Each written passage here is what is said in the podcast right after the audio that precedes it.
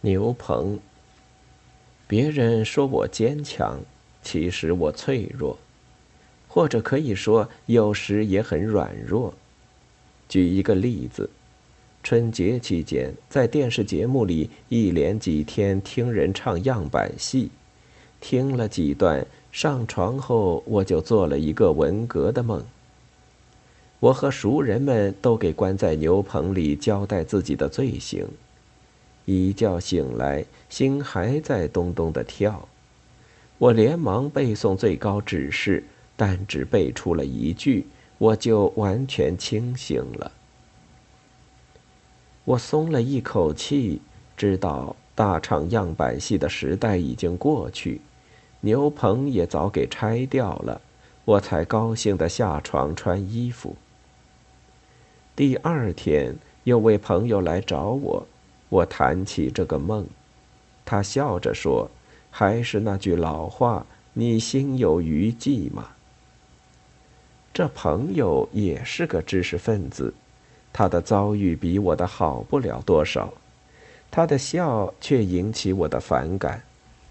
我反问：“难道你就没有余悸？”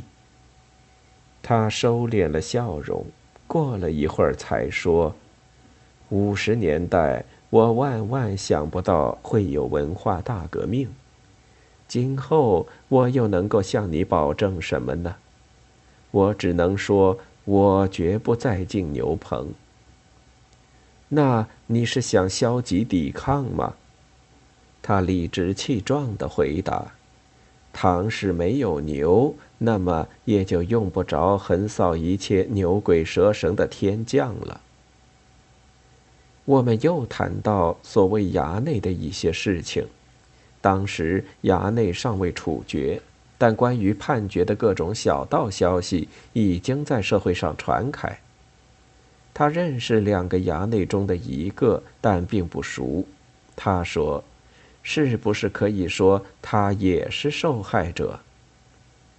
是资产阶级腐朽生活方式的受害者吗？”我问。不。我是说，文化大革命的受害者，可以这样说吗？为什么呢？因为那些年，他们让这个大革命抓在手里，抛来抛去，一上一下，一下一上。他们认为自己受了不公平的待遇，不甘心，存心向别人报复，干出了种种坏事。不，我不同意。你我不是也受了不公平的待遇吗？你我不同，你我是长了尾巴的知识分子，他们出身好，父母为人民立过功。那么，是不是你我还要进牛棚割掉尾巴呢？他没有作声，他似乎回答不出来了。客人告辞后，我还坐在沙发上胡思乱想。